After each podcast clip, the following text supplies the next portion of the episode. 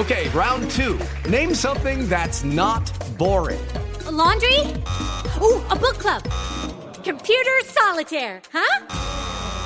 Ah, oh, sorry, we were looking for Chumba Casino. That's right. ChumbaCasino.com has over 100 casino style games. Join today and play for free for your chance to redeem some serious prizes. ChumbaCasino.com. No purchase necessary. Full prohibited by law. 18 plus terms and conditions apply. See website for details. Así sucede con Carlos Martín Huerta Macías. En este podcast recibirás la información más relevante. Un servicio de Asir Noticias. Es martes y los martes a esta hora está el doctor Sergio Asia con nosotros. Señor doctor, ¿cómo está? ¿Me escucha? ¿Qué tal, Carlitos? Te escucho perfecto. ¿Tú me escuchas bien? Yo lo escucho mejor que nunca, doctor. Perfecto. Eso quiere decir que no, quiere, no necesitas interconsulta con el audiólogo a pesar de los años. Qué bueno, me da mucho gusto. Muy buenos días, Exact, exactamente, doctor. Oiga, antes de que comience con su tema, le pregunto un término que utilizaron los, eh, este, pues en la nota de la muerte de Polo Polo. ¿Qué es demencia vascular? Traducción al cristiano, doctor. Pues mira, con, con la edad los vasos sanguíneos se van endureciendo y la irrigación del cerebro se ve mermada por lo tanto eh, la oxigenación de las neuronas se afecta y se van, se van degradando, se van muriendo y eso genera eh, desorganización cerebral y le podemos llamar como quieras, demencia senil, demencia vascular, de este, eh, degeneración por la edad, recibe muchos nombres, pero en esencia es la falta de oxigenación de las células cerebrales por insuficiencia vascular, porque los vasos se van, se van cerrando. No quieren tener eso, bajen de peso, tengan una vida saludable y cuiden su presión arterial. Ahí está la clave, ¿no? Exactamente, esa es la clave. Bueno, doctor, pues eh, ahora sí ya, ya pues entendido el caso. nada, y quisiera eh, robarte un poquito de tiempo para invitar a los padres de familia para que se inscriban al primer curso presencial en el Hospital Ángeles Puebla. Lo van a impartir expertos de veras de cada una de sus especialidades. Es el 3 y el 4 de febrero en el auditorio del hospital. Por favor, no dejen de asistir.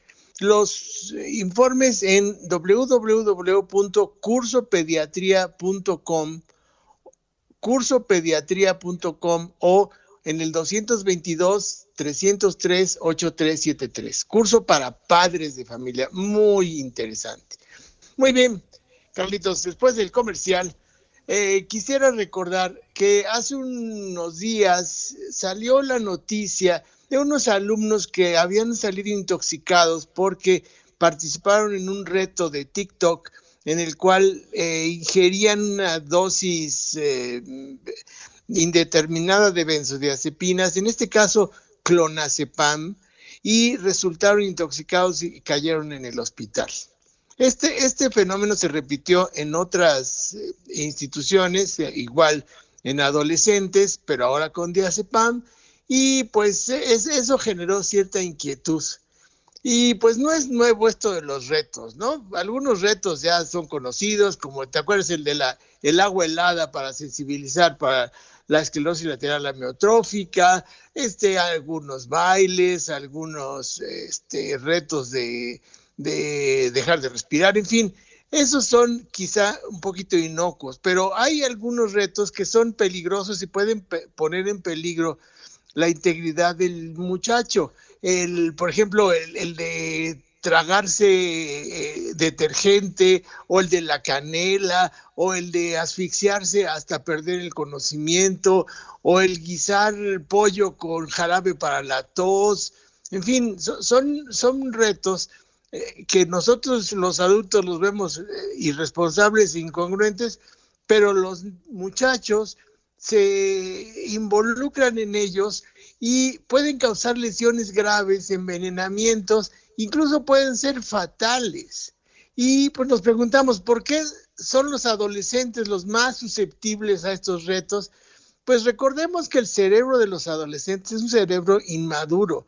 La corteza prefrontal, que es el sitio donde reside la racionalidad, si le quieres llamar así, la responsabilidad o el, el sentimiento del peligro no, no, está bien desarrollada y pues los, los adolescentes son naturalmente más impulsivos y son tierra fértil para, para estos retos y para otros muchos, ¿no? Ser, eh, la violencia o las drogas.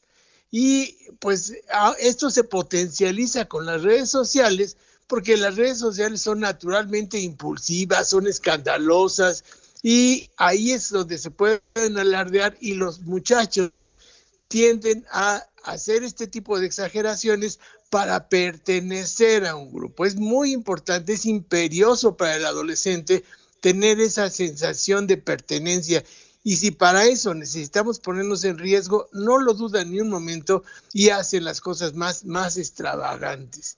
Entonces, ¿qué, ¿qué, tenemos que hacer? Pues primero, preguntarles a los adolescentes, ¿no? Involucrarse. Es muy importante el acompañamiento.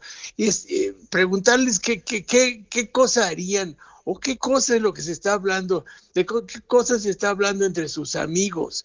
Entonces, el preguntarles a los adolescentes si están interesados, interesados en participar en esos retos y pues que eh, tratar de concientizarlos de los riesgos que conlleva participar en esas cosas.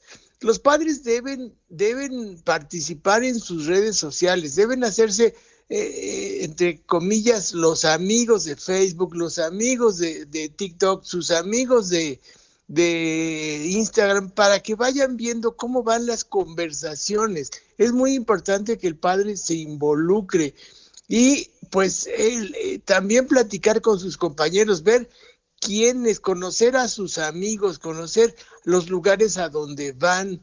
En fin, el, quizá el, la única manera de prevenir este tipo de accidentes que pueden ser muy graves es que los padres y los maestros y la sociedad tengan conciencia del problema y se involucren con los muchachos y les hagan, los hagan conscientes del, del peligro. Entonces, es, es, es, un poquito, es un poquito difícil eh, a veces tomar decisiones en, a esas edades, pero sí lo, sí lo podemos hacer. ¿Qué te parece, Carlitos? Maldita, maldita edad hace que verdaderamente cometan locuras que les puede costar la vida, ¿no, doctor? Sí, sí, sí, sí. esos, esos retos tan, tan, difíciles como el, de ahorcarse hasta perder la conciencia o, drogarse a ver quién es el último que despierta o el último que se duerme, pues eh, son incongruentes. Sí, digo, a cualquiera se le pasa tantito la mano y adiós. Sí, eh, ha, ocasionado. ¿Te acuerdas el reto de la ballena azul? No. Eh, es un, era un reto popular en el cual los muchachos iban subiendo de grados y se iban empezando a autoagredir. Empezaban con cosas sencillas como ver películas de terror en la noche, despertarse, después se tatuaban una ballena, se, se autoinfligían daño y muchos terminaron en, este, terminar con su propia vida, en suicidio. Cientos de niños terminaron en, así. Eso fue muy, muy sonado. Fue un, reto internacional que se originó en Rusia. Ay, no, maldita juventud nos hace cometer muchas estupideces, doctor. Sí, el, cometemos, cometemos errores, cometemos errores que después nos pueden costar, después ya nada es igual. Pues mira, acá del auditorio nos dicen que por qué no hace pláticas para padres de familia para que entiendan el tema de los retos y los riesgos de los retos. Y yo diría, pues padres de familia hay que estar bien abusados con los niños y saber qué es lo que están haciendo y con quién se juntan y qué es lo que hacen, porque si la cosa está fea, ¿no? Precisamente, vamos a este curso que vamos a hacer en Hospital Ángeles tiene ese, ese objetivo, concientizar a los padres de los riesgos, problemas que, que, que, acechan a los niños desde las enfermedades, las vacunas y por supuesto el gran reto que es la adolescencia. Le mando un abrazo, mi querido doctor Sergio Asia, que esté bien. Muy buenos días y arroba Sergio Asia, ahí estoy a sus órdenes. Así sucede con Carlos Martín Huerta Macías. La información más relevante, ahora en podcast. Sigue disfrutando de iHeartRadio.